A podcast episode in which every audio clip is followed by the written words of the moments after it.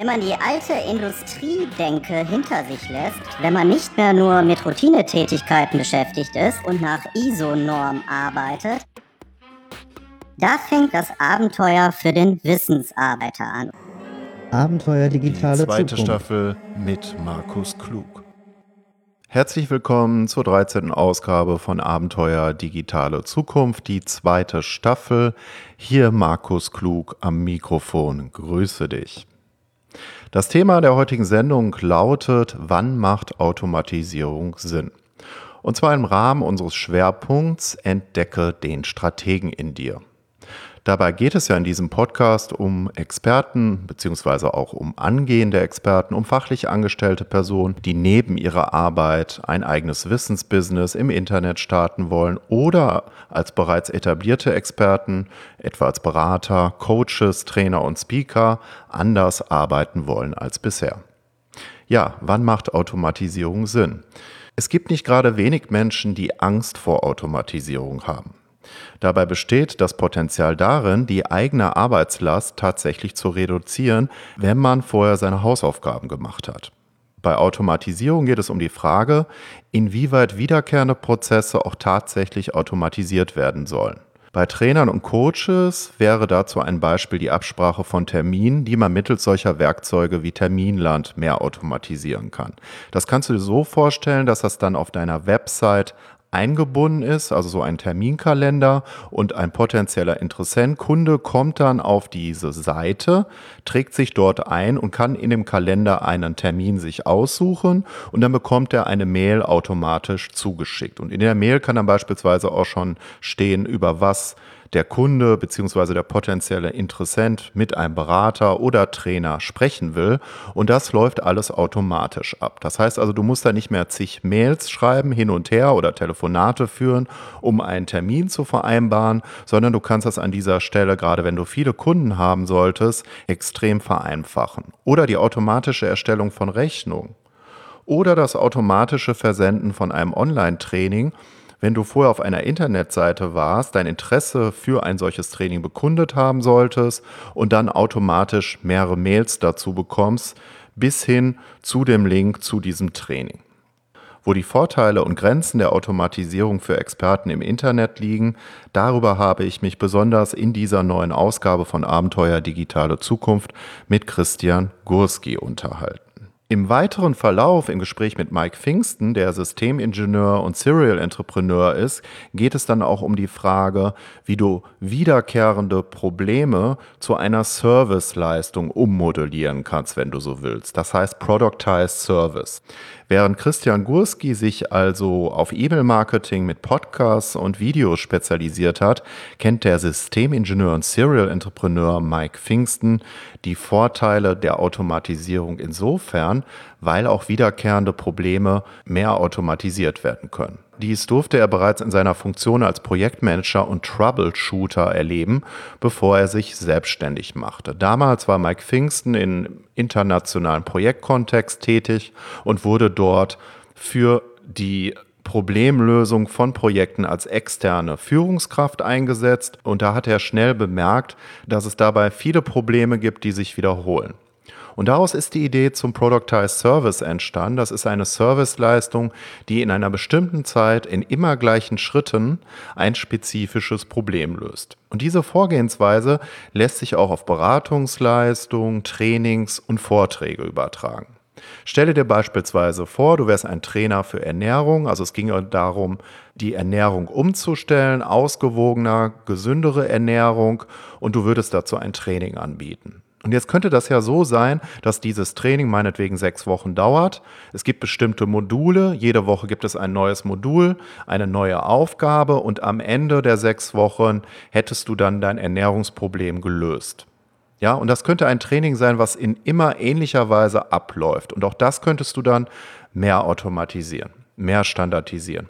Das wäre ein Productized Service beziehungsweise ein Beispiel dazu. Aber Vorsicht! Bevor du damit anfängst, konsequenter zu automatisieren, stehen noch einige andere wesentliche Dinge an, wenn du als Experte auch tatsächlich Erfolg mit deinem Business im Internet haben willst, wie ich insbesondere im Interview mit Christian Gurski erfahren habe. Denn der Easy-Button, so wie das Marit Alke so schön ausdrückt, ist leider immer noch nicht erfunden. Das heißt also, du kannst nicht einfach irgendeinen Button drücken und dann wird alles automatisiert und die Kunden kommen schon alle von alleine und das Geld auch und es läuft in ein paar Wochen und dann wirst du erfolgreich sein und ganz viel Geld verdienen. Ja, so läuft es leider nicht. Es gibt also einige Aufgaben für dich zuvor zu lösen, bevor du konsequenter auf Automatisierung in einigen Bereichen umstellen kannst, auch in der Kommunikation mit deinen Kunden, ja. Also äh, darüber werden wir heute auch in den beiden Interviews mit Christian Gurski und Mike Pfingsten sprechen. Ich wünsche dir gute Unterhaltung mit den beiden Interviews und möglichst einige erhellende Einsichten. Vor dem Einstieg habe ich allerdings noch eine besondere Challenge für dich, passend zu dem Schwerpunkt Entdecke den Strategen in dir. Also jetzt erstmal die Challenge und dann die beiden Interviews. Viel Spaß damit.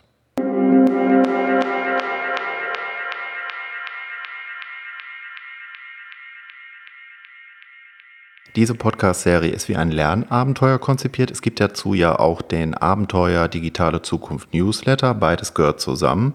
Und du findest beides auf meiner Website www.markusklug.de. Ich werde übrigens mit C geschrieben. Und heute im Rahmen des neuen Schwerpunkts Entdecke den Strategen in dir habe ich eine besondere Challenge für dich. Ja, dazu musst du einfach auf meine Website gehen www.markusklug.de slash Challenge. Und da findest du eine 14-tägige Challenge zu dem Thema fokussierte Arbeiten in einer Welt voller Ablenkung, das Abenteuer Konzentration. Wenn du diese 14-tägige Challenge durchläufst, wirst du mehrere Aufgaben, mehrere herausfordernde Aufgaben gestellt bekommen, wie du im Alltag, im oft stressigen Berufsalltag die Zeit dazu findest, ob als Solopreneur, als Führungskraft oder als fachlich arbeitender Angestellter, dich wirklich auf wesentliche Dinge in der Arbeit zu konzentrieren. Und das ist ja auch die Grundvoraussetzung für strategisches Denken, sich nämlich die Zeit im oft stressigen Alltag dafür freizuschaufeln. Und du findest in dieser Challenge außerdem eine vierteilige Mail-Serie mit zusätzlichen Videoimpulsen, eine Checkliste als Basis und weitere Arbeitsmaterialien. Ich begrüße Christian Gurski am Mikrofon. Christian hilft Menschen dabei mit der richtigen Marketingstrategie, einem Sales Funnel. Wir sprechen gleich auch nochmal darüber, was das genau ist. Und E-Mail-Marketing einfacher neue Kunden zu gewinnen. Es gibt ja eine Vorgeschichte bei dir dazu, nämlich die Geburt deines ersten Sohnes. War das der Auslöser dafür, anders zu arbeiten als bisher? Und wenn ja, wie würdest du das beschreiben? Was hat sich in deinem Privatleben und im Business für dich damit verändert? Ja, wir schreiben das Jahr 2012, als ich Geschäftsführer einer äh, Vertriebsgesellschaft war, die an Privatkunden hochwertige Kapitalanlagen vertrieben hat. Und das war ein Job, wie man ihn sich so klassisch vorstellt. Äh, nicht 9 to 5, viel Wochenendarbeit, auch viel Einsätze am Abend eben. Dann waren Geschäftspartner und Kunden es brauchten. Und wir kamen zu dem Schluss, dass wir äh, aus zwei, drei machen wollten und praktisch dieses Projekt begonnen hatten. Da wurde mir auch klar, dass ich das Leben, das ich im Moment führe, so nicht führen wollte, wenn ich denn zu Hause kleine, süße Äuglein auf mich warten oder sitzend, auf mich wartend sitzen weiß. Und da habe ich eben das, ja, das Gefühl gewonnen, dass es so, ich will nicht sagen, nicht weitergehen kann, aber dass es eine andere Form des Arbeitens für mich sein sollte, wenn ich denn auch als Vater glücklich werden will. Also du hast schon dann die Sinnfrage gestellt, so könnte man das umreißen, oder? Das kann man so umreißen. Mir kam es damals nicht wie eine Sinnfrage vor, sondern wie purer Egoismus, auch für mein Kind da sein zu können. ja, stimmt. Aber es ist ja so ein bisschen, was viele Angestellte ja beklagen. Ich will das jetzt nicht so äh, auslegen, dass das bei dir so war, aber die sprechen ja dann von dem Hamsterrad des Angestellten, auch vielleicht in der Leitungsposition. Hast du das auch so ein Stück weit so empfunden, dass es einfach viel zu viel Arbeit war oder war das eine ganz andere Empfindung bei dir damals? Ähm, es war nicht zu viel Arbeit und die Arbeit hat mir auch Spaß gemacht. Es ist heute nicht weniger Arbeit. Es macht mir heute aber mehr Spaß, das muss ich schon sagen. Nur konnte ich damals ja nicht wissen, dass mir etwas anderes, was damals ja noch nicht definiert war oder geplant war, mehr Spaß machen würde. Also nein, es war, mir mir ging es nicht darum, weniger zu arbeiten oder mehr Spaß darum zu haben, sondern mir ging es darum, die Hoheit über meinen Kalender zu haben und selber entscheiden zu können, wann gearbeitet wird. Das war das primäre Motiv. Du hast, glaube ich, schon mal erzählt, dass deine Mutter Ärztin ist, war und äh, dass du da gesehen hast, was passiert, äh, wenn man nicht Herr über den Kalender ist. Habe ich das richtig aufgefasst, mitgenommen? War das so ein bisschen Modell, wo du gesehen hast, so möchtest du vielleicht nicht arbeiten oder wie sah das aus? Ja, korrekt. Meine Mutter war halt in dem goldenen Käfig einer eigenen Praxis äh, ist bis heute die äh, beliebteste, bekannteste Frauenärztin, ist auch am längsten am Markt, ähm, hat immer die Praxis voll und hat sich nie darum kümmern müssen, neue Patienten gewinnen zu können oder zu müssen. Und das hat dazu geführt, dass sie eben von morgens bis abends den Betrieb dieses goldenen Hamsterrades oder dieses goldenen Käfigs hat mit eigener Arbeitszeit aufrechterhalten müssen. Und da habe ich natürlich als Kind, ich hatte, habe eine tolle Mutter und bin auch dankbar für die tolle Kindheit, die ich hatte. Aber ich habe natürlich immer auch gespürt und je älter ich wurde, auch gesehen, in welchen Zwängen meine Mutter gelebt hat. Das gleiche gilt für meinen Vater, der auch eine eigene Praxis hatte. Äh, insofern bin ich mit diesem Dilemma der Selbstständigen, Zeit gegen Geld zu tauschen und das auch zu müssen, weil man ja Verantwortung übernimmt für Mitarbeiter, Kosten aufbaut, ein Eigenheim finanziert, Kinder in die Schule und später auf die Uni schicken will. All dieser Apparat von aktuellen Verbindlichkeiten und noch zukünftigen Verbindlichkeiten und den Zwängen eben, das mit eigener Arbeitszeit eben, ich will mal sagen, ja, zuschütten oder an allen Ecken und Enden Brände löschen zu müssen, das habe ich natürlich schon von Kindesbeinen an gespürt und gemerkt, dass ich so eigentlich mir meine Arbeitswelt nicht organisieren möchte. Ist das die große Chance im Übergang zum digitalen Zeitalter, dass man sich tatsächlich so ein Business durch die Möglichkeiten im Internet anders organisieren kann, was zum Beispiel diese Termingeschichte anbelangt, von der du gerade sprichst? Was würdest du dazu sagen? Also ich würde dazu sagen, dass wir seit ein, zwei Jahren vollständiges Instrumentarium haben, um ein digitales, ortsunabhängiges Business zu betreiben. Das Thema Marketing ging einige Jahre früher los über Blogs und E-Mail-Marketing. Wir hatten damals aber immer noch das Problem, dass die persönliche Leistung nicht über das Internet übertragen werden kann. Heute durch den Einzug von Breitband und auch Videoübertragungstechniken ist es problemlos möglich, auch nicht am selben Ort zum Beispiel mit Kunden, äh, Coaching oder Dienstleistungskunden zu arbeiten. Also ich würde sagen, ja, seit ein, zwei Jahren ist das definitiv möglich. Natürlich kann man nicht alles eins zu eins, so wie man es heute macht, so wie man es heute offline macht, eins zu eins nach gleichen Modalitäten irgendwie ins Internet verlagern, aber man kann heute jedes Expertenwissen meiner Meinung nach gut in ein Online-Business transformieren. Gutes Beispiel hast du gerade ja schon genannt, auch für die Grenzen. Eine Ärztin kann vielleicht teilweise äh, mit ihren Klienten auch online kommunizieren, aber das sind ja auch Grenzen, oder? Klar, natürlich. Also meine Mutter kann einer Frau keine Spirale setzen übers Internet, aber die Fähigkeiten eines Arztes in ein anderes Leistungspaket, zum Beispiel, ich will jetzt mal sagen, als eine Kombination aus Fitness, Ernährungs- und Gesundheitstrainer, wenn man nicht eine eigene Praxis haben will, aber eben als Arzt in anderen Bereichen sein Wissen im Gesundheitswesen einsetzen will. Das verlangt ein anderes Geschäftsmodell, aber es kann trotzdem genauso lukrativ sein wie die eigene Arztpraxis. Also das Geschäftsmodell könnte jetzt hier sein, äh, man bietet ein Online-Training dazu an und man hat Ernährungspläne, die man bespricht im Gruppencoaching. Wäre das jetzt so ein Modell oder was würdest du dazu sagen? Also das, wenn wir das jetzt aufmachen müssten, müssten wir uns an einen mehrtägigen Prozess begeben, für einen Arzt ein optimales digitales Geschäftsmodell zu finden. Ähm, ich will damit nur sagen, wenn der Arzt diesen goldenen Käfig loswerden will, muss er anders sein Geld verdienen, als face-to-face -face mit Patienten am Schreibtisch zu sitzen, Schrägstrich, diese eben auch mit den verschiedenen Instrumentarien vor Ort zu untersuchen. Was das konkret sein kann, hängt vor allen Dingen darauf, davon ab, mit welcher Zielgruppe der Arzt oder jeder andere Experte eben gerne zusammenarbeitet, weil man dann eben schauen muss, welche Sorgen, Ängste, Nöte, aber auch Frustrationen im Alltag die ausgewählte Zielgruppe eben tatsächlich hat weil nur auf Basis von akuten Sorgen und akuten ähm, Frustrationen kann man ein Angebot schnüren, für das eine Klientel auch oder Kundschaft eben zahlungsbereit ist.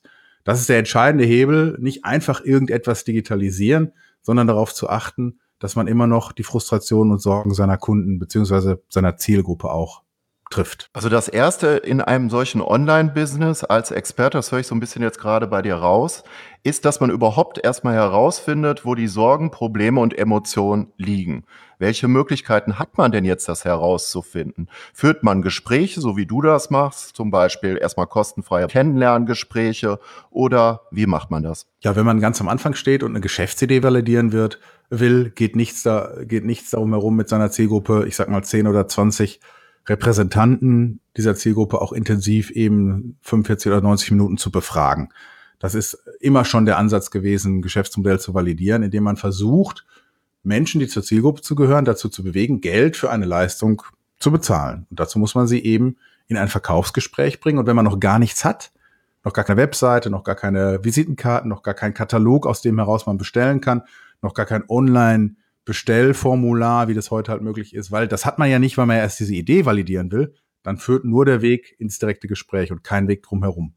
Es wäre sinnlos, all diese Infrastruktur aufzubauen auf den bloßen Verdacht hin, dass es die Zielgruppe interessiert. Aber wenn man, wie gesagt, die Idee validieren will, ist es unklug, alles aufzubauen auf Basis seines seiner Schätzung. Und weil man dann ja keine technischen Mittel hat und auch überhaupt keine Verkaufsmaterialien, kann man ja nur mit den Menschen reden. Und muss dann eben validieren, ob sie diese Sorgen und Frustrationen haben und damit eine Zahlungsbereitschaft verbunden ist. Wie hat die Geschichte denn bei dir begonnen? Du hast das ja gerade beschrieben, du hast das bei deiner Mutter so gesehen, so ein bisschen das Hamsterrad an der Stelle und dann die Chance der Automatisierung, das vielleicht souveräner anzugehen mit Kunden, Terminen und so weiter. Wie fing das bei dir an? Hast du dann einen Podcast gestartet, Unternehmer FM oder wie fing die Geschichte bei dir an? Nun, ich habe zunächst die Zielgruppe genommen, in der ich etabliert war und habe denen Angebote gemacht im Bereich Online-Marketing. So habe ich dann von der Hand in den Mund meine Rechnung bezahlen können. Und habe mir dann praktisch mit der bestehenden Zielgruppe, bei der ich verdrahtet war, durch das Tool Unternehmer FM, durch den Podcast, eine neue Zielgruppe erschlossen und das ist immer ein iterativer Prozess. Ne? Verdiene Geld mit der Zielgruppe, bei der du gut verdrahtet bist, jetzt im Moment und mache Marketing, das dich auch in anderen Zielgruppen bekannter macht und fang dann quasi wieder bei Null an und mach dort auch die Analyse, was sind die Frustrationen und Sorgen dieser neuen Zielgruppe. Ich habe, wie gesagt, mit den Finanzdienstleistern dann mein Geld verdient, habe dann den Podcast gestartet und über den Podcast kam ich in Kontakt zu unterschiedlichsten Menschen, die meinen Podcast gehört haben und habe dann eben wieder geforscht und gefragt, was sind die Frustrationen und Sorgen. Wo siehst du denn die Vor- und Nachteile von einem Podcast als Medium? Man sagt ja auf der einen Seite, äh, es gibt noch nicht so viele Podcasts, mittlerweile gibt es schon einige mehr.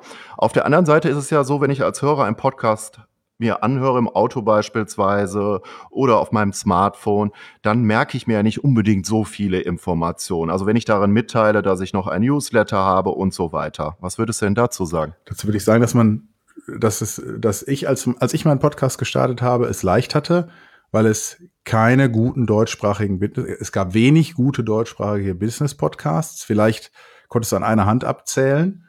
Ähm, und davon war ich einer. Das hat mir damals im Jahr 2012, 2013 geholfen.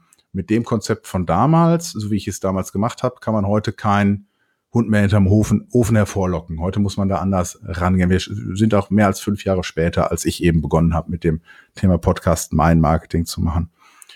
Ähm, was ich heute glaube, ist, dass man sich fragen muss, ähm, wie viel Werbefläche gibt es denn? Es gab eine bestimmte Anzahl von Plakatflächen und wenn du neue Werbeflächen aufbauen wolltest, musst du eine Baugenehmigung holen. Das war irgendwann gekappt. Irgendwann hat jede Stadt und jede Kommune gesagt, wir haben jetzt genug Werbeflächen hier. Also ist der, die Werbeflächen, der Werbeflächen, die Möglichkeit, Werbeflächen auszustrahlen oder zu plakatieren, war limitiert. Als 2012, 2013 die Podcasts ähm, en vogue wurden, gab es unfassbar viele Menschen, die gerne Podcasts hören wollten, sobald sie davon erfahren haben, dass es Podcasts gibt. Und es gab ganz wenig Angebot. Also sind unsere Podcasts für heutige und damalige Verhältnisse, für damalige Verhältnisse explodiert von der Hörerschaft. Heute gibt es unfassbar viele Leute, die Werbeplakate kleben wollen, sprich Podcasts anbieten, aber immer noch nur eine bestimmte Anzahl von Menschen, die Podcasts hören. Das heißt, das große Wachstum der Podcasts sehe ich für den Moment einfach als erledigt an. Man kann natürlich mit einem guten Konzept immer noch Erfolg haben. Ich glaube aber, dass heute das, das, das Spiel Podcast als Marketinginstrument ein anderes geworden ist. Heute ist es mehr ein, ja, die Amerikaner sagen Nurturing-Instrument. Das heißt, wenn ich schon eine Followerschaft habe, Leute habe, die mir folgen und gerne hören, was ich zu sagen habe, dann ist das Podcast, der Podcast ein tolles Tool, diese zu betreuen und als Kontakte zu pflegen. Was wäre denn jetzt das neue Modell? Die Kombination zu Video und automatisierten Mail-Marketing oder was wäre jetzt das neue? Also der heiße Scheiß 2018 ist in meinen Augen, ähm, also wenn ich jetzt nochmal starten müsste, dann würde ich ähm, eine, eine Facebook Livestream Geschichte machen. Eine Handvoll von Videos ins Internet stellen mit dem Ziel, dass die Menschen ähm, als diejenigen, die das Video gesehen haben, mit mir persönlich in ein Telefonat gehen. Und diese Menschen, die mit mir in ein Telefonat gehen, denen würde ich ein hochpreisiges Angebot machen, also Dinge verkaufen, die 3000 Euro und mehr kosten. Um dann eben schnell praktisch auf einen Umsatz zu kommen, von dem ich gut leben kann. Aber es ist ja immer eine fremde Plattform, ja. Also es gibt ja äh, Ryan Holiday, der hat ein, äh, tolles Buch geschrieben, das heißt Perennial Seller. Und der sagt, er ist ja ein ähm, wahnsinnig guter Marketer. Der sagt, ähm, es ist, sind ja alles nicht deine Plattformen, deine Kanäle. Also ähm, wie wäre es, wenn du Facebook Live mit einem eigenen Kanal hättest? Ja, im Kleinen. Was sagst du denn naja, dazu? wo würdest du deinen Tante-Emma-Laden eröffnen? An der Hauptstraße, wo es viele Parkplätze gibt oder auf dem Dorf in der Hintergasse, wo es, wo praktisch eine Sackgasse ist und keiner parken darf? Ich kann Facebook dazu nutzen, so ähnlich wie Udemy oder andere Plattformen, dass die zum Beispiel, wenn ich das mit WordPress mache, ähm, intern mir einen Kanal aufbaue. Das könnte ich machen und da könnte ich dann auch Videos in diesen Kanal posten. Aber von außen, also sprich Facebook und die anderen Plattformen, nutze ich dann, die Leute da reinzubringen. Das wäre ja auch ein Modell. Der Vorteil ist dabei, unabhängig von Facebook und diesen Kanälen und wie sich die auch immer weiterentwickeln, habe ich noch einen eigenen Kanal, den ich mir selber aufgebaut habe. Es ist nicht unbedingt nötig, einen eigenen Kanal aufzubauen, meiner Meinung nach.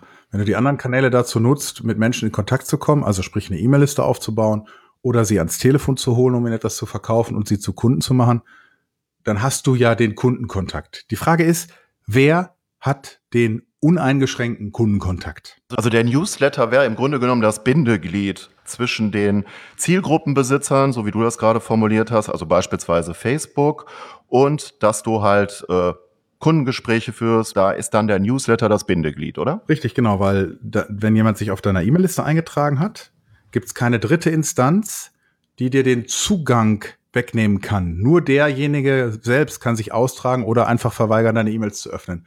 Anders bei Livestreams, Bots, Instagram, diese ganzen Plattformen können verschwinden vom Markt oder horrende viel Geld ähm, verlangen, damit du Zugang zu deinen Kontakten hast. Die E-Mail ist das erste digitale Instrument und bis heute auch das einzige digitale Instru Kommunikationsmittel, wo nur derjenige, der Besitzer dieser E-Mail-Adresse ist, mir den Zugang zu ihm verwehren kann. Das heißt, du würdest jetzt sagen, dass auch jetzt, wir haben gerade von dem heißen Scheiß 2018 gesprochen, dass die E-Mail-Liste immer noch das Zentrum ist, wenn du dir als Experte ein Online-Business aufbauen willst, wenn du ähm, auch über diese Liste Produkte verkaufen willst zu einem späteren Zeitpunkt. Würdest du das immer noch 2018 so unterschreiben? Korrekt. Wer dir was anderes erzählt, will ich bescheißen. Ich muss das klarstellen. Natürlich sind es alles, wie gesagt, Möglichkeiten. Facebook, Instagram sind Zielgruppenbesitzer. Ne? Und jetzt stell dir vor, ich bin Steuerberater und krieg eine Einladung irgendwie vor meiner Zielgruppe Landwirten einen Vortrag bei der örtlichen IAK in München zu halten. Genau meine Zielgruppe, ich bin spezialisiert für Landwirte. So, und jetzt habe ich zwei Möglichkeiten. Ich halte diesen 45-minütigen Vortrag, ich mache ihn erstens interessant, zweitens erwähne ich ständig meinen Namen und dass man mir gleich die Visitenkarte geben kann. Und ich habe drittens noch einen kleinen Flyer ausgelegt, den sich bitte alle mitnehmen sollen, weil da kann man nämlich was gewinnen. So, dann wissen die, wer ich bin, was ich kann und haben Bock darauf, mit mir in Kontakt zu bleiben nach dem Vortrag. Oder ich gehe dahin, habe einen Namenvortrag, sag nicht meinen Namen und verschwinde am Ende schnell durch die Hintertür. So, Zielgruppenbesitzer muss man natürlich so benutzen, dass die Zielgruppe auch Bock hat, danach mit mir in Kontakt zu bleiben. Aber wenn der Zielgruppenbesitzer dann keinen Bock mehr auf mich hat, sprich die IAK mich nicht nochmal einladen würde, hätte ich meinen Auftritt äh, wäre die Zeit und die Arbeit in meinem Auftritt verloren, wenn ich nicht während des Auftritts persönlich Kontakt geschlossen hätte. Wie würdest du denn dein Geschäftsmodell beschreiben? Was ich sehr interessant fand, äh, du hast, glaube ich, in einem Webinar, ich bin mir jetzt nicht mehr hundertprozentig sicher, davon geredet, von Premium-Produkten und auch von einer Produkttreppe. Die Produkttreppe ist ja, dass man beispielsweise mit einem äh, Angebot einsteigt, was umsonst ist, so war das bis jetzt. Und dann gibt es gewisse Sprünge auf der Treppe. Dann gibt es ein Angebot für 100 Euro, für 200. Vielleicht gibt es dann den Sprung zu einem 1000 oder höher Angebot. Und dann hast du gesagt, es besteht auch die Möglichkeit, die Treppe anders herum zu gestalten. Und dann kamst du auf das Tesla-Modell zu sprechen. Was ist das? Mhm. Also du sprichst das Webinar an, das man auf christiangurski.com slash Webinar sich jederzeit ansehen kann. Ähm, darin geht es darum, dass das Modell, mit dem wir alle in anderer Abführung unserem Online-Business 2012, 2013, 2014 gestartet haben, ähm, das hat damals funktioniert. Mit dem Argument, es gab einfach viel, viel weniger Wettbewerb. Heute kommt man damit aus verschiedenen Gründen, unter anderem weil Facebook und Google Werbung teuer geworden ist, nicht mehr zum Zuge. Deswegen helfen wir unseren Kunden, die eben selbstständig sind und ihre Dienstleistung eins zu eins verkaufen oder mit einer Kleingruppe arbeiten, meist offline, also in einem Präsenzseminar zum Beispiel arbeiten, helfen wir denen, ein hochpreisiges Dienstleistungsangebot zu kreieren, das über das Internet vermarktbar ist und zweieinhalbtausend Euro oder mehr kosten kann. Und wir helfen ihnen eben im Anschluss einen automatisierten Marketing- und Sales-Funnel aufzubauen, sodass sie dieses Angebot eben dann auch tatsächlich an echte Kunden mit Leichtigkeit verkaufen können. Alles basierend auf der Erkenntnis, dass wenn ich einen hohen Preis einem Kunden in Rechnung stelle, ich eine Marge habe.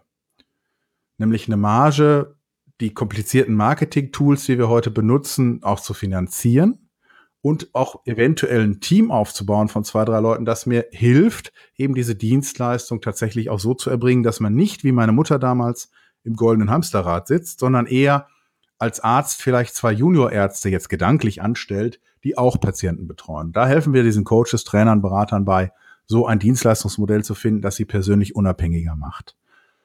Jetzt komme ich nochmal zurück auf deine ähm, Frage. Das Tesla-Modell beschreibt genau das, was Tesla gemacht hat, nämlich das teuerste Auto an den Markt zu bringen, das sie sich nur haben vorstellen können und es nur an wenige Leute verkaufen. Am Anfang, weil es eben so teuer war, aber durch die Verkäufe unfassbar viel Marge, also Cashflow im Unternehmen war, dass sie dann wieder ins Unternehmen refinanzieren konnten.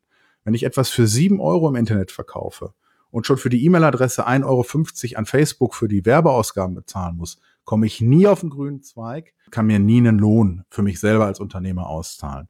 Das war früher anders. Heute, aus verschiedensten Gründen, ähm, die ich auch in dem Webinar erläutere, geht es heute nicht mehr. Deswegen machen wir genau den umgekehrten Schritt mit unseren Kunden. Wir helfen ihnen etwas anzubieten, was zweieinhalbtausend Euro und teurer ist und eben dann mit weniger Kunden einfach auch gut leben zu können. Und das, das ist der letzte Punkt dazu, bevor es zu kompliziert wird. Wenn ich nur wenige Kunden brauche, vielleicht 20 oder 30 im Jahr, weil ich je von jedem 30, äh, 3000 Euro nehme oder 5000. Und als Solopreneur, als Einzelkämpfer mit meinem Homeoffice oder vielleicht in einem Coworking Space arbeitend davon gut leben kann, dann brauche ich auch viel, viel weniger Online-Marketing-Strategien. Dann brauche ich kein Insta und auch kein Bestsellerbuch, um davon gut leben zu können. Das bedeutet auch für die Zukunft des Marketings zwischen den Zeilen, ähm, dass es die Strategien, die man braucht, um Kunden zu bekommen, unter Umständen schneller wechseln. Das heißt also, wenn man betriebswirtschaftlich so ein Geschäftsmodell fährt, dass man halt mit weniger Kunden mehr verdient, dann äh, ist man dann auch unabhängiger, auf Zeit zumindestens, wenn ich dich jetzt richtig verstanden habe, von diesen schneller wechselnden äh, Marketingmoden, oder? Korrekt. Also das Grundmodell bei uns ist, den Leuten eben zu helfen, etwas zu verkaufen, was zweieinhalbtausend Euro oder mehr kostet als Dienstleistung. So etwas verkauft man nicht über eine Landingpage, auf die man irgendwie für sieben Cent Traffic von Google AdWords oder noch schlimmer dem Audience Net Network von Facebook schickt, weil die Leute einfach kein Vertrauen haben und nicht von jetzt auf gleich zweieinhalbtausend an jemand Fremden überweisen.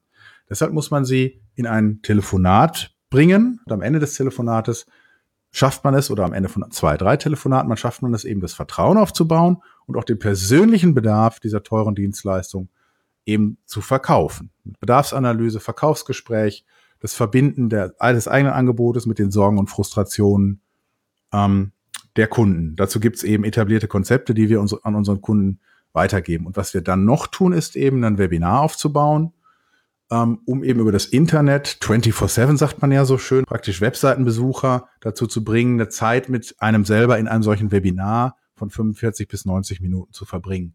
Alles wieder mit dem Ziel, Leute, die einen nicht kennen, durch diese 45 bis 90 Minuten im Webinar, man könnte es auch Online-Workshop nennen, dazu zu bringen, zu sagen, hey, der Markus, der hat nicht nur eine tolle Webseite, das kann ja jeder, wenn er Geld ausgibt, sondern der ist auch als Mensch vertrauenswürdig, der trägt strukturiert vor und der bietet mir an, sich persönlich mit mir zu unterhalten. Darauf habe ich Bock. Diese Brücke schlägt eben so ein Webinar von, ich kenne den nicht zu, den mag ich, der ist kompetent, mit, mit dem will ich mal weiterreden.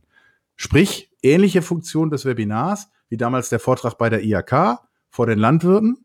Ne? Die kennen mich nicht, aber also ich kenne den Vortragenden nicht, den Markus Klug, der da jetzt was vorträgt, sagt der Landwirt. Er braucht aber, hat aber Interesse am Thema. Außerdem sind die, sind die, äh, gibt's kostenlos Bier und äh, Leckereien, Lachsbrötchen irgendwie von der IAK. Ich gehe da mal hin. Sitzt da, kennt dich, sitzt da, kennt dich nicht, 45 Minuten später, du hast einen reißenden Vortrag behalten, bist sympathisch, strukturiert, vertrauensvoll, triffst den Nerv. Dann gehen, rennen die alle nach vorne und schmeißen ihre Visitenkarte in dein Hütchen. Jetzt übertrieben formuliert.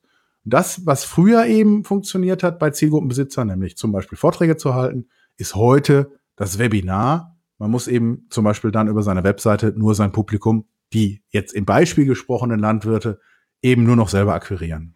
Wir sprechen ja gerade von Vertrauen aufbauen. Beim Webinar gibt es ja so eine Beobachtung, dass man Webinare auch automatisiert anbieten kann. Das machst du schon recht lange. Jetzt ist es oft so, dass erst Live-Webinare gehalten werden und die werden dann automatisiert angeboten, weil ich ja sehe in den Webinaren, oh, da waren schon eine Menge Leute, die waren begeistert oder Möglichkeit zwei, man macht das eben nicht so, wie das ganz viele machen, sondern man sagt von vornherein, damit du ähm, selber flexibel dir die Zeit einteilen kannst und auswählen kannst, wann du da schaust, gibt es das aufgezeichnete Webinar. Und ich sage jetzt auch ganz klar, das hast du auch gemacht, das ist aufgezeichnet. Aber wenn du Fragen hast, beantworte ich die ja ganz genau so aus, zum Beispiel per Mail oder im Telefonat. Was sagst du denn dazu? Ich glaube, dass, dass ein Live-Webinar, das aufgezeichnet wird, so eins zu eins als Videodatei sich nicht für ein automatisiertes Webinar eignet. Weil die Ausgangssituation in einem Live-Webinar für mich als Sprecher ist eine ganz andere, als wenn ich zu Hause im stillen Kämmerlein mein, mein Video aufnehme, das wie ein automatisiertes Webinar einfach ausgestrahlt wird. Das heißt, ich würde auch da zweigleisig fahren und mich fragen, kenne ich meine Zielgruppe schon so gut, dass ich von jetzt auf gleich mit einem automatisierten Webinar den Nerv treffe? Oder muss ich erstmal die Ochsentour über die Dörfer machen und sechs, sieben, acht Mal bei verschiedenen IAKs meinen Vortrag halten, bis der gut ist? Ich könnte aber auch die Ochsentour über die Gespräche machen. Ich könnte auch 30 Telefonate führen und äh, ich kann schon ganz gut vortragen, sagen wir mal, weiß dann aber über die 30 Telefonate, was meine Kunden wollen und macht dann das automatisierte Webinar. Könnte ich ja auch machen. Ja, das Problem ist nur, du kriegst diese 30 Leute nur über Kaltakquise zu den Telefonaten, weil man kennt dich nicht. Warum soll ich dir jetzt eine Dreiviertelstunde meines Lebens schenken?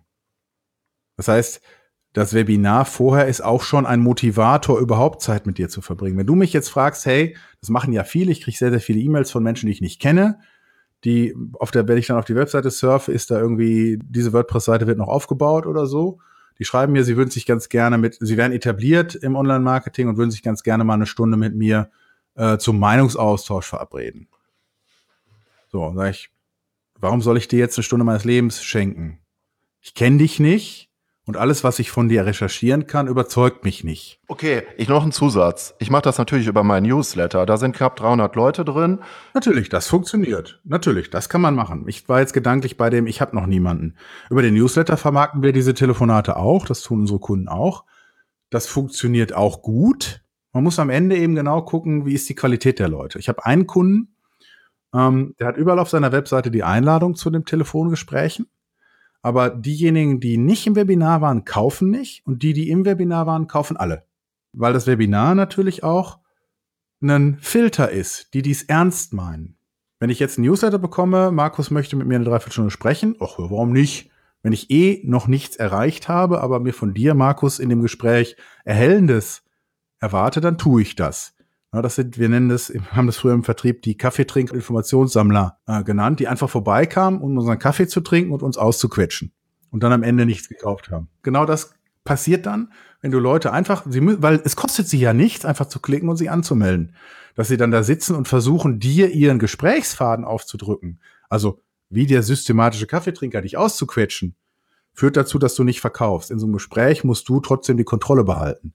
Und das Webinar ist auch ein Filter, wer ernsthaft daran interessiert ist, sich von dir führen zu lassen und nicht einfach dahin zu gehen und zu sagen, ich stelle dem Markus mal drei Fragen und am Ende kann ich dann Camtasia oder Screen, Screenflow selber beherrschen.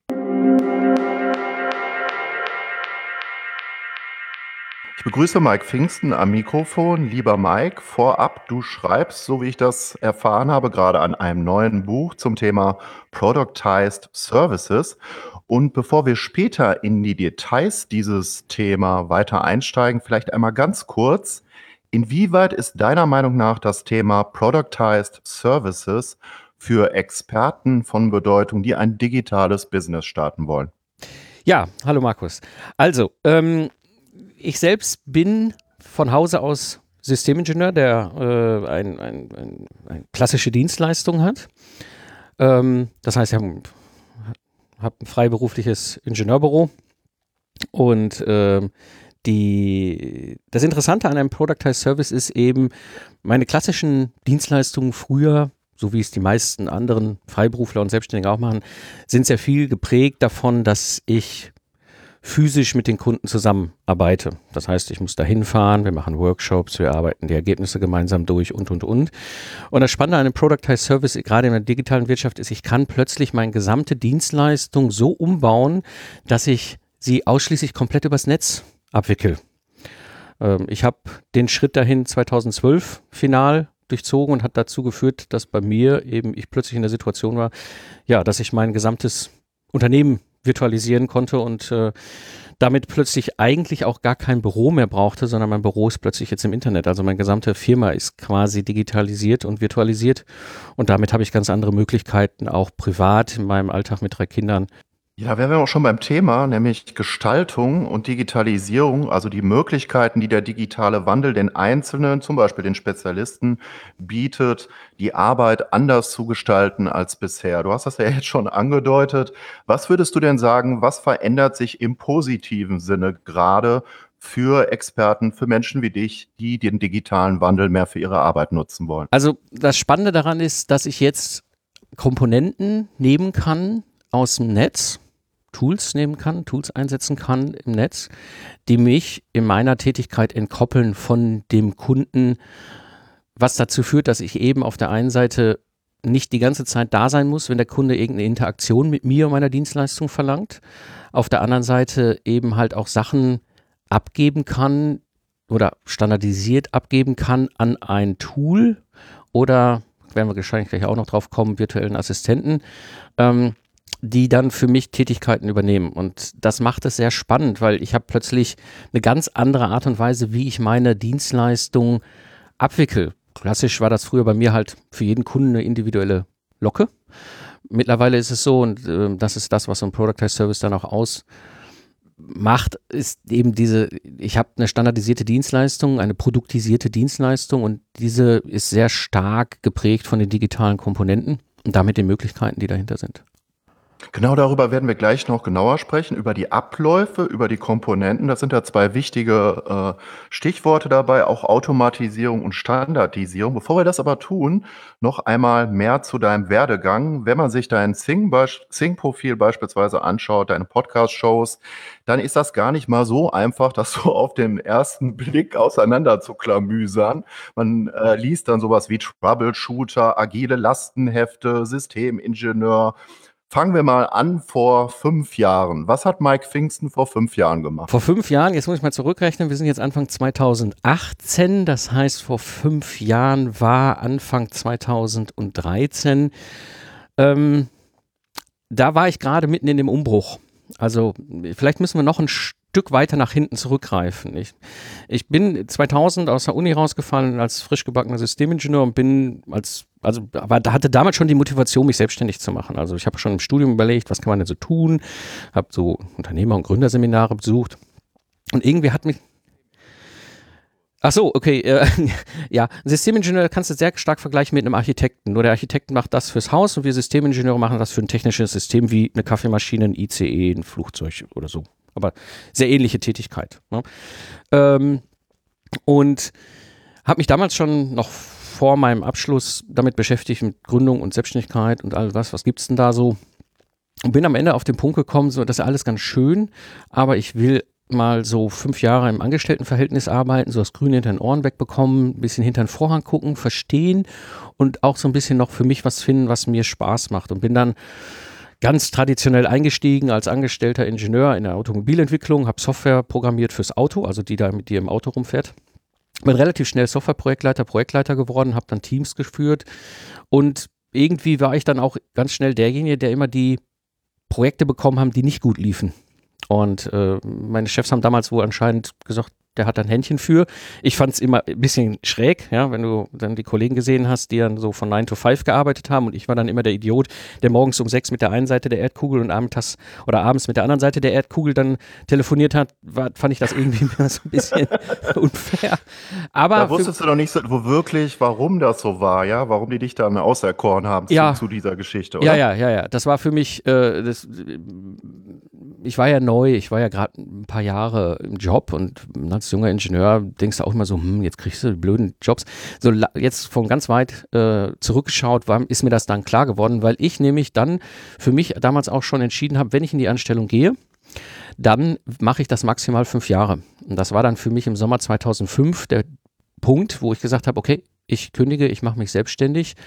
Ähm, das ist damals für mich ein ziemlich großer Schritt gewesen, weil ich zu der Zeit schon 80.000 Euro Jahresbruttogehalt bekommen habe. Und da denkst du dreimal drüber nach, ob du das einfach mal so kündigst.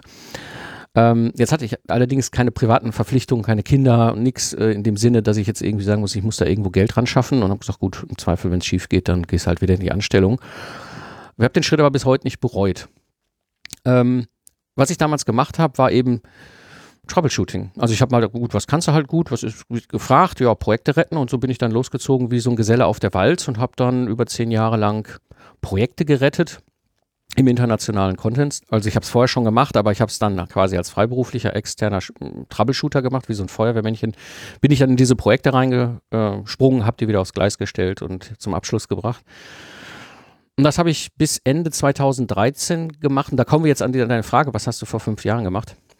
Ich habe vor fünf Jahren den Punkt gehabt, dass das langweilig wurde für mich. Also Projekte retten war so Routine. Ja.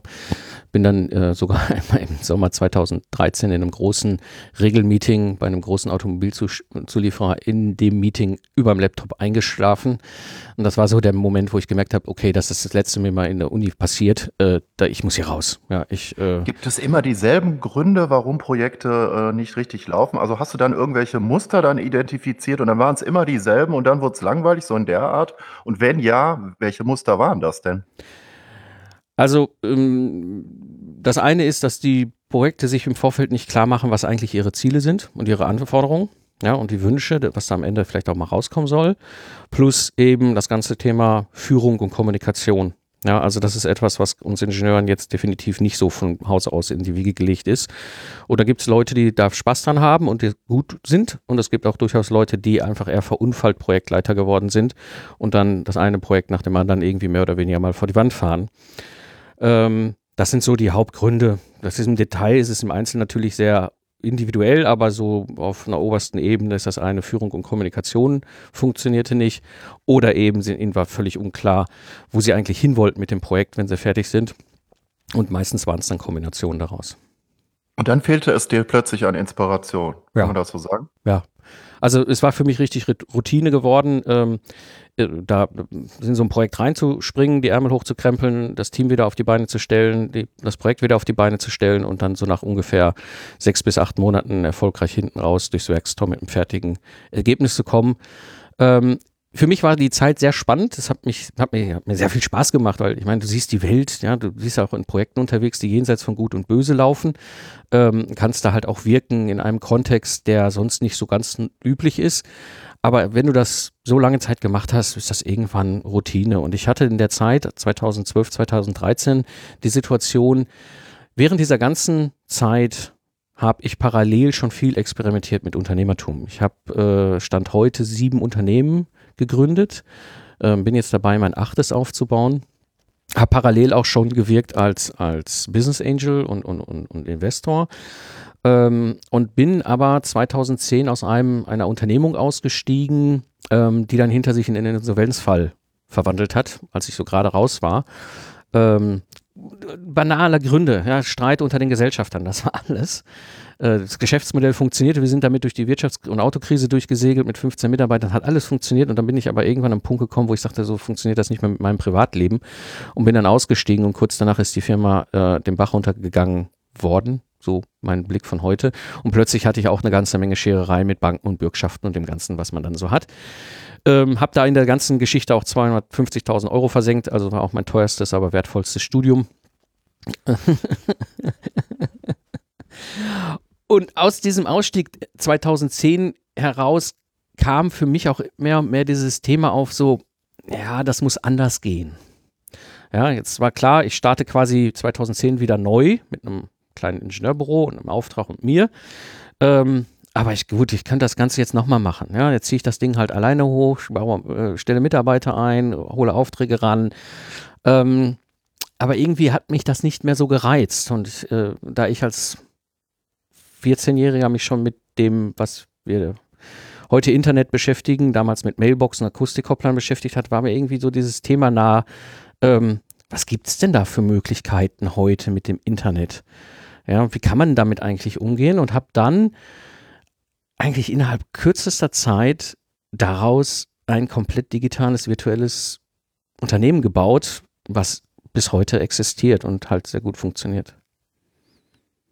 Jetzt hast du ja auch ähm, zwei Podcasts mhm. gestartet. Einmal Lifestyle Entrepreneur und einmal Zukunftsarchitekten. Mhm.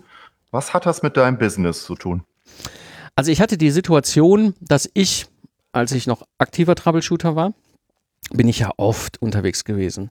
Ja, und dann mal so ein banales Beispiel, ja, ich starte hier in Köln, im Flieger nach München, eine Stunde später falle ich da in München aus dem Flieger raus, falle in irgendeinen Mietwagen rein, habe noch eine Stunde bis zum Kunden und dann hängst du da so an diesem Radio von diesem Mietwagen und ja, bist im Grunde fast eine Stunde damit zugange, überhaupt den Sender zu finden, den du gerne hören möchtest. Und so fünf Minuten vor elf, ja, kommt dann auch ein Sender mit einem Feature, ein Thema, was dich interessiert, musst aber aussteigen, weil da hast du ja gleich ein Meeting. Das hat mich immer sehr gefrustet, aber es gab ja keine andere Lösung. Und ich bin 2010, 2011 über den Raumzeit-Podcast gestolpert vom DLR, Deutschen Luft- und Raumfahrtgesellschaft. Ähm, das war für mich so ein Erweckungsmoment, weil plötzlich konnte ich mir die Episoden auf mein iPhone runterladen und konnte die unabhängig hören. Seit dem Tag höre ich auch kein Radio mehr, muss ich offen gestehen. Ich würde das wahrscheinlich gar nicht mehr mitkriegen, wenn irgendwie alle Radiosender abgeschaltet würden, weil ich plötzlich mein eigener Herr geworden bin. Ich konnte mein Programm mir selber zusammenstellen und das Spannende daran war, dass der Podcaster, der Tim Pritloff, der den Raumzeit-Podcast moderiert hat, kein Journalist ist. Das ist ein Techie, sage ich jetzt mal. Ähm, und da habe ich gesagt, Mensch, das ist gut, das kann man doch dann selbst. Und habe mich dann so reingefuchst 2011 ähm, in dieses Ganze, wie kann ich einen Podcast überhaupt produzieren, was muss man dafür haben, wie kriege ich den eigentlich im Netz veröffentlicht und so weiter und so weiter. Und habe dann einfach Anfang 2012 angefangen mit dem Zukunftsarchitekten. Und das war im Grunde nichts anderes als ein Braindump meines ganzen Troubleshooter-Wissens. Das hat relativ schnell mir einen Vorteil verschafft, weil ich wurde ja damals sehr oft auch gefragt, so von, von, von den Teams, die ich da geführt habe, so, ja, hast nicht mal ein paar Tipps für ein paar Bücher, was machst du, warum machst du eigentlich das, was du da machst und wieso funktioniert das? Und das habe ich früher immer entweder langwierig jedes Mal neu erklärt oder ich habe gesagt, ja, ich schreibe dir mal eine E-Mail mit den Büchern, die ich für gut finde. Und plötzlich konnte ich verweisen auf Episoden. Kannst sagen, ja, hier hört ihr Episode 7 an ne? oder Episode 13 oder so. Das fand ich schon mal ein extrem großer Mehrwert. Ja, ja, Audio-Brain Dump meines Wissens, genau. und äh, habe mir aber auch keine Gedanken darüber gemacht, was das daraus werden kann, was das bewirken kann, ähm, sondern habe das einfach gemacht. Dieser Podcast hat so eine Community zusammengebracht ähm, und hat dann mir einen weiteren Nebeneffekt beschert. Ich war ja viel unterwegs noch zu der Zeit und dann hängst du abends irgendwo in Hotels rum, an irgendwelchen Bars. Ja, so, äh, dann habe ich das Format des Hörertreffens eingeführt, habe gesagt, ich bin hier, habe das einfach ins Netz geschmissen. Hallo, ich bin heute Abend da und da. Wer Bock hat, kommt vorbei, Hörertreffen. Und das war für mich die Erleuchtung, weil, äh, also klar, du hast manchmal natürlich Hörertreffen gehabt, wo keiner kam, aber in der Regel kamen Leute. Ich hatte sogar ein Hörertreffen, wo mal 30 Leute aufgeschlagen sind. Das war für mich so ein bisschen, uh, wo kommt. Genau, da wo ich bin, weil ich, ich bin ja eh da. Ja, so. Und, und äh, es kommen so in der Regel kommen so zwischen fünf und zehn Hörer. Das ist so die typische Größe, die immer wieder erschienen ist. Ähm, und halt überall, wo ich gerade war, ist ja egal, ne? Und immer wieder auch neue Leute. Und das Interessante ist, ähm, so die ersten zehn Minuten kommen die auf einen zu und sagen, oh toll, hallo, der Mike, mal, ne, danke für den tollen Podcast und super und wollen mal, und nach zehn Minuten stellen die fest, so, da sind so ihresgleichen. Und da war ich abgemeldet. Ne, und dann haben die untereinander plötzlich sich vernetzt und, oh, wie machst du denn das? Und hier und das und dies. Und ich saß dann nur noch neben mit dem Zettel und habe mir einfach deren Fragen aufgeschrieben, hatte direkt wieder für die nächsten Episoden Inhalt, weil das sind ja Themen, die die Community hat. Ähm, und das war so ein Mehrwert für mich und auch für die Community. Und dann mit der Zeit kamen Hörer auf mich zu und sagten, hör mal, du scheinst da kompetent zu sein, können wir bei dir nicht Aufträge abladen? Ja, das findest du natürlich als Unternehmer super. Ja, weil die Leute, die da kommen, sind Hörer deines Podcasts und damit automatisch vorgefiltert, weil Leute, die mich nicht mögen, hören auch nicht meinen Podcast. Aber Leute, die das, was ich da produziere, gut finden und mich sympathisch finden als Mensch und die Art und Weise, wie ich mit denen rede, da kommt eine ganz andere Qualität an Kunden plötzlich auf dich zu. Ja, das heißt, der Podcast war dann plötzlich für mich auch eine wesentliche Komponente ähm, im Marketing und Sale, nur noch mit den richtigen Kunden zusammenzuarbeiten. Total. Ja, der, der, das hat der Podcast alles im Vorfeld ja schon getan. Ja, die kommen im Grunde einfach ganz konkret auf mich zu und sagen, Mike, kannst du nicht das machen? Ja, Speaking Gigs fing dann an so als eine Anfrage, kann, wenn du da das, was du im Podcast hörst, kannst du das mal bei uns im Top-Management in so einem Vortrag halten. Ja, verdienst du halt nicht schnell viel Geld mit. Oder eben halt so klassische Ingenieurtätigkeiten, ne? also bei mir jetzt Dienstleistungen. Hier kannst du ein Lastenheft schreiben, kannst mal einen Workshop machen, ja, Projekte retten habe ich damals schon angefangen abzulehnen. Kommt aber bis heute. Um das Geschäftsmodell zu verstehen, sorry, dass ich unterbrochen habe. Die agilen Lastenhefte, die standen zu der Zeitpunkt noch im Mittelpunkt des Geschäftsmodells und dazu kamen noch Speaking Gigs und so weiter. Das sind ja dann Teilbereiche. Oder wie würdest du das beschreiben? Vice versa, es ist so entstanden. Also die Situation war halt die, als Troubleshooter springe ich in so ein neues Projekt rein und das erste, was ich machen muss, ist überhaupt mal das Team wieder auf die Beine stellen und von dem wild gewordenen Top-Management abschirmen. Da bin ich, habe ich so zwei Wochen Zeit für, Vertrauen aufzubauen. Ich bin ja eine externe Führungsperson. Ähm, dafür muss ich gucken, dass das Team funktioniert und mit mir auch gemeinsam rockt. So, das heißt, dann, wenn ich das gemacht habe, kam der nächste Schritt. Ich muss mal klären, was sind die Anforderungen, Lasten an das, was am Ende rauskommen soll. Ja, das, was wir klassisch Lastenhefte oder Architekt würde einen Bauantrag dazu nennen, ist ziemlich ähnlich. Ähm, so, jetzt habe ich allerdings da nicht irre viel Zeit für. Ja, also klassisch, wenn ich als Systemingenieur ein Lastenheft erstelle, kann das durchaus auch mal zwischen zwei und sechs Monate dauern, bis das Ding komplett fertig ist.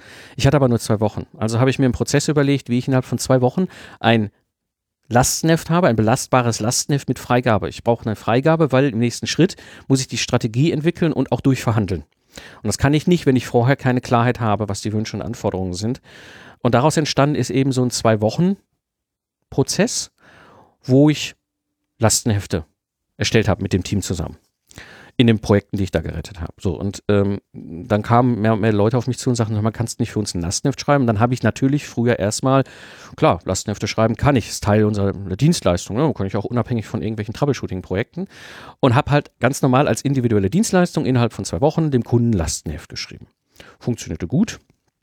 Ähm, und irgendwann kam ich an den Punkt, wo ich gemerkt habe, so, mh, mm, das ist eigentlich immer das gleiche, ne? immer die, der gleiche Prozess, nur ich habe das auf so wie ich es früher auch gewohnt war, Stundensatzbasis gemacht und eigentlich bringt es uns nur Nachteile, Dienstleistungen auf Stundensatzbasis zu machen, weil äh, ich ja das Ergebnis kannte. Ich konnte ihm ja aufgrund meines Prozesses klar machen, dass er nach zwei Wochen ein fertiges, freigegebenes Lastenheft in der Hand hält. Und ich kann ihm auch vorrechnen, was so ein Lastenheft wert ist. Also ich kürze das jetzt mal stark ab, aber wenn dann 5 Millionen. Genau, ich kann den Wert des Ergebnisses ihm vorrechnen in Euro und kann ihm sagen, okay, wie viel Beitragsanteil ist von ihm, wie viel Beitragsanteil ist von mir. Wir sind die Methodiker, der Inhalt kommt ja vom Kunden. Ich weiß ja im Zweifel nicht, was er für Anforderungen hat. Ja, aber wir machen daraus ein richtig professionelles Dokument. Um, und das kann ich ihm halt vorrechnen und so kam ich dann an einen Punkt, wo ich sage, ich kann ein Ergebnis garantieren und ich kann ihm ziemlich genau auch nachvollziehbar klar machen, was dieses Ergebnis für einen Wert hat und welchen Wertbeitrag bei ihm liegt und welcher bei mir. Und damit habe da war ich aus dem Stundenmodell raus. Ich hatte früher immer die Diskussion, um Gottes Willen, auch als Troubleshooter, ne? du bist ein teuer bezahlter Superexperte, ja, springst in so ein Projekt rein und dann hast du in der Automobilentwicklung halt ganz schnell auch mit diesen Einkäufern, äh, Einkäufern zu tun. Ähm, die extrem professionell ausgebildet sind. Und die kommen dann auf jemanden zu und sagen so, oh, Herr Pfingsten, das geht aber gar nicht. Also dreistelliger Stundensatz, also das bestellen wir nicht. Dann sagst du, ja, ich muss ja Ihr Projekt nicht retten. Ja. Ähm, so, aber du hast immer wieder diese, diese Diskussion, da der Kunde das Ergebnis nicht so genau kennt und auch nicht sicher ist, was da rauskommt und der Dienstleister aber auch bei dieser individuellen Dienstleistung auch nicht so ganz genau sagen kann, was da hinten rauskommt, bleibt einem nichts anderes übrig über einen Stundensatz. Und dann kommt das Problem, du diskutierst über den Euro pro Stunde. Zwangsweise, ab einer gewissen Kundengröße wird immer der Einkauf auf dich zukommen, sagen so, uh, können wir, können wir nicht Rabatt haben, ja. Und ähm, dein Kunde, also der Auftraggeber der Entscheider, also nicht der Einkäufer, sondern der, der deine Leistung hinterher in Anspruch nimmt, ähm, der hat die, dieses ungute Gefühl so, okay, jetzt, das, jetzt lädt er da mal ein paar hundert Stunden beim Pfingsten ab, ja, oder paar x Stunden, ist ja egal, wie, ne, wie groß das Paket dann ist, kommen wir damit eigentlich bis zum Ende klar? Ja? Oder kommt der nach 80 Prozent der Leistung auf mich zu und sagt, oh, können Sie noch mal 120 Stunden nachbestellen?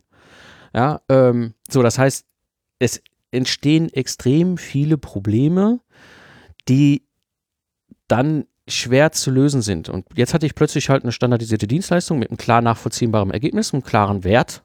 Und damit konnte ich das ganz anders kommunizieren. Und plötzlich war ich raus aus dieser Stundensatzkiste hin zu einem Festpreis und war jetzt sogar in der Lage, Vorkasse zu nehmen. Damit wären wir ja jetzt auch beim Thema angelangt. Ja, also ich habe so eine schöne Definition von Ehrenfried und Brigitte Konter-Gromberg zum Thema Productized Service und die lautet, ein Productized Service ersetzt individuelle Handarbeit Stück für Stück durch smarte, standardisierte Prozesse. Das ist ja, willst du das unterschreiben? Damit kann man schon mal was anfangen? Ja, es ist so. Ähm, also ich hatte ja durch Zufall meinen Prozess schon und darauf basierend habe ich jetzt quasi eine standardisierte oder produktisierte, es ist ähnlich wie ein Produkt, diese Dienstleistung entwickelt und konnte darauf wirklich schauen, dass ich eben extrem gute Qualität liefere. Das ist das Schöne, was dabei ist. Klassisch, in den klassischen Dienstleistungen, die oft auf Stundensatzbasis laufen, mit individuellen Angeboten und individuellen Ergebnissen, weißt du gar nicht, wann genau du was machen musst, damit du eine gute Qualität bekommst. Und manchmal macht der Kunde auch den Prozess, also die ganze Arbeit strubbelig. Ne? Gibt es ja auch solche Kunden. Und äh, ich hatte jetzt plötzlich einen standardisierten Prozess. Ja, und ich merkte plötzlich, an welchen Stellen Dinge funktionierten oder nicht so gut funktionierten und konnte da eben nachschrauben.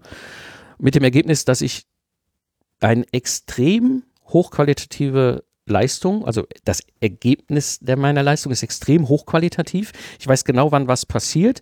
Ähm, und auf diese Art und Weise kann ich im Vorfeld auch schon die Kunden rausfiltern, die nicht in, mitspielen in diesem Spiel. Ja, weil du hast immer Kunden, die mm, dann doch wieder eine individuelle Locke wollen, dann machen sie den ganzen, ganzen Prozess strubbelig und die will ich da gar nicht drin haben. Ähm, und wenn ich das gemacht habe, kann ich gucken, welche dieser verschiedenen, das ist wie ein, wie ein Sternekochrezept, musst du dir das vorstellen. Ja? Ähm, was du immer wieder runterkochst, für jeden Kunden entsprechend kochst du einmal das durch, aber immer nach dem gleichen Rezeptur. Und dann kann ich halt gucken, welche Zutaten funktionieren gut, welche, welche Zutaten kann ich weiter verbessern und wie kann ich dieses Rezept noch perfektionieren. Und dann bin ich plötzlich an dem Punkt, wo ich halt digitale Möglichkeiten habe, sprich Komponenten zum Beispiel einsetze. Oder eben, und das ist das schöne, der schöne Nebeneffekt, den ich habe, ähm, meine Dienstleistung startet mit einem Workshop. Ja, wir müssen ja erstmal alle Sachen äh, zusammensammeln, die wir brauchen, wieder hinter in so ein Lastenheft rein müssen, also diese sogenannte Erfassenphase. Ähm, das war klassisch früher immer vor Ort beim Kunden, ja, klassisch schon Tagesworkshop. Jetzt sind meine Kunden meistens Mittelständler im Maschinenbau und der IT. Und wie das so ist in Deutschland mit den Hidden Champions, die sitzen ja immer da so hinter da, dem Ort, wo der Hase und der Igel sich gut Nacht sagen, noch zwei Täler weiter, ja das heißt, bis ich mal da bin, bin ich schon den ganzen Tag hingefahren, dann mache ich einen Tag Workshop und dann muss ich erstmal nochmal nach Hause. Das ist natürlich etwas, was für so ein paar Stunden zusammensitzen irgendwie total ineffizient ist. Und jetzt bin ich hingegangen und habe gesagt, wir machen diese Dienstleistung ausschließlich komplett virtuell.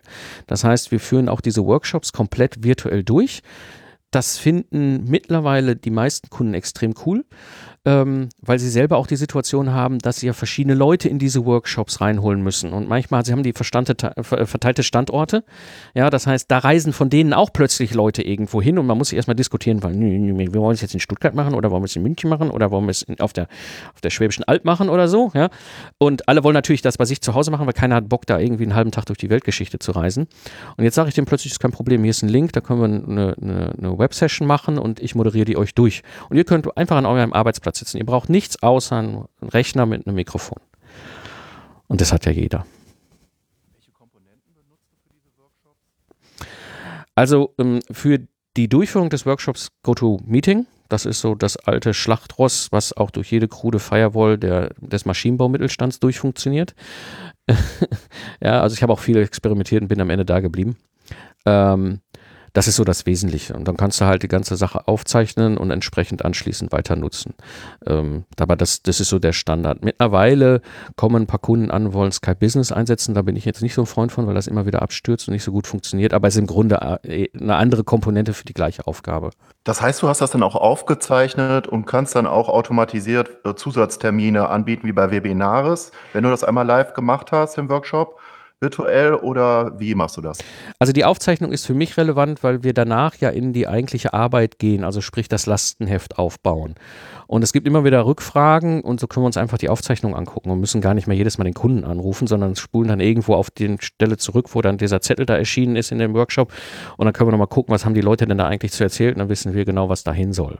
Das ist so der Okay, es hat einmal live stattgefunden, wird dann aufgezeichnet, hat man die Basis dafür und dann kommt der Prozess mit den Lastenheften. Genau, genau, genau.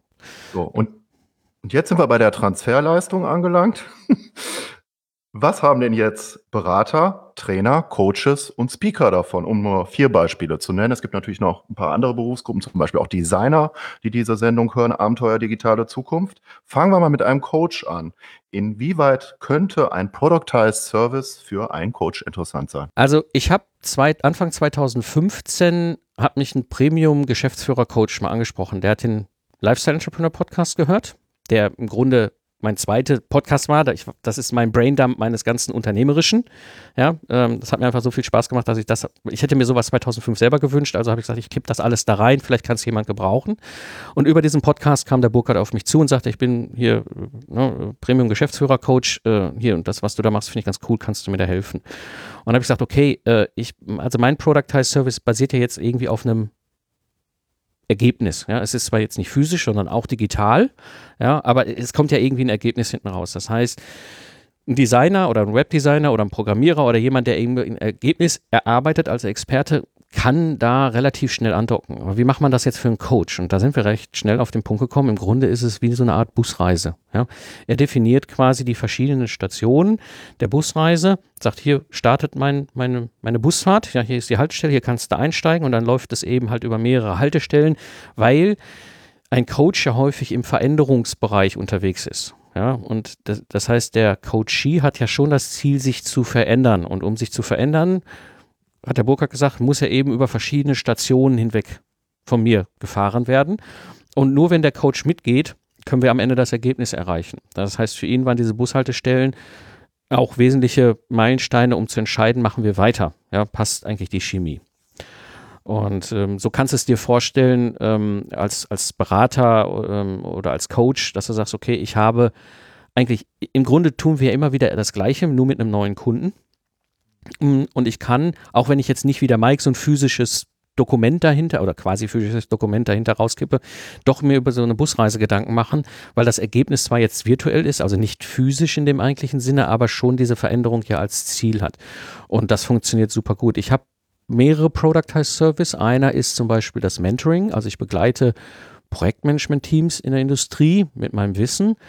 Und das ist sehr vergleichbar mit dem Coaching. Also da habe ich auch genau dieses, diese, diese Busreise. Ne? Wir haben eine Onboarding-Phase, dann haben wir verschiedene Stationen, die wir so abfahren, mit dem Ziel, dass sie innerhalb von sechs oder zwölf Monaten mich als Begleitung nutzen konnten, sodass sie nicht alle Fehler im Projekt machen, die ich alle schon mal gemacht habe. Ich möchte mal auf die Busreise zu sprechen kommen, auf dieses schöne Bild der Busreise von dir. Wenn ich ein Coach bin, geht es dann darum, äh, wie Monika Birkner ja auch so schön sagt, dass man kommuniziert als Coach diese Busreise auf seiner Webseite beispielsweise. Also man kommuniziert nicht, welche Zertifikate man hat und welche äh, Zusatzausbildung, sondern eben, was der Problemlösungsprozess für den Kunden ist und wie die einzelnen Stationen dazu aussehen. Das wäre so der Ansatz erstmal dabei, oder? Habe ich das richtig verstanden? Genau, genau. Genau. Das ist der Ansatz und das ist, das ist bei meinem Productized Service bei allen so. Ja? Egal, ob sie jetzt eher sich in dem Mentoring ausprägen oder in einem Speaking-Gig ausprägen oder in dem Wir schreiben euch ein Lastenheft ausprägen. Ähm, ich kann plötzlich dem Kunden den Prozess sagen. Ja, also wenn ein Kunde bei mir ankommt und sagt, hier, wir wollen ein Lastenheft haben, dann sage ich, alles klar, kein Problem, das dauert zwei Wochen. Der hat fünf Phasen, erfassen, sortieren, füllen, prüfen, freigeben. Da gehen wir mit zwei Wochen mit euch durch. Wir kümmern uns als ähm, die äh, Leute, die eben halt die Ahnung haben, wie sie es methodisch umsetzen, um alles, ihr müsst nur Input liefern. Und das gibt dem Kunden Sicherheit, weil er plötzlich das Gefühl hat, okay, der weiß, wovon er redet. Und das ist beim Mentoring genauso, wenn mich Leute oder Teams ansprechen aus Mentoring, dann sage ich auch, okay, mein Mentoring ne, läuft so, das sind die Phasen, diese Busreise, von der du gerade sprachst, und da gehen wir gemeinsam durch. Und das schafft extrem viel Vertrauen, weil ich plötzlich in der Situation bin, dass ich etwas nicht mehr tue, was ich früher jahrelang getan habe. Früher war das so, bei meinen individuellen Dienstleistungen wusste ich ja gar nicht so recht, was ich dem Kunden da alles erzählen muss und was nicht, damit er das Vertrauen hat, bei mir zu bestellen. Also macht man das, was die meisten Experten von uns gerne machen. Ne? Man schlägt den Kunden mit Informationen tot. Ja, und quatscht dem so lange eine Frikadelle an, an den Kopf, ja, dass der Kunde überhaupt nicht mehr weiß, was Phase ist und dann weiß er nicht, ob er bestellen soll oder nicht. Und du kannst das gut übertragen in deinen privaten Bereich. Ne? Sag mal, was weiß ich, du willst jetzt dein Wohnzimmer neu tapeziert und gestrichen haben. So, und du holst jetzt zwei Handwerker mal ins Haus und sagst, okay, erzählt mir mal, was, was ihr da machen würdet und was das kostet. Und der erste Handwerker kommt an und guckt sich so deine, dein Wohnzimmer an und sagt so, hm, aha, das ist die Tapete, man weiß nicht, wie, wie, wie ob die, wir die gut abkriegen und, hm, und diese Farbe, naja, ob das alles so verfügbar ist, die Mengen und so, ich weiß nicht. Also ich sag jetzt mal, da brauchen wir so drei Tage für, vielleicht vier und was das kosten wird, ich kann Ihnen eine grobe Schätzung geben, aber was es genau kostet, wissen wir, genau. Aber er erklärte genau wie im Detail, dass er an dieser Stelle den Pinsel so rumhält, damit die Quaste aber genau richtig. So machen wir das ja auch in unserem Kontext. Ne? So, und jetzt kommt der andere Handwerker zu dir und sagt: Alles klar, wie viel Quadratmeter Wand ist das? Mal Standardfaktor, Festpreis, dreieinhalbtausend Euro. Nach zwei Tagen sind wir raus. Punkt. Wo bestellst du?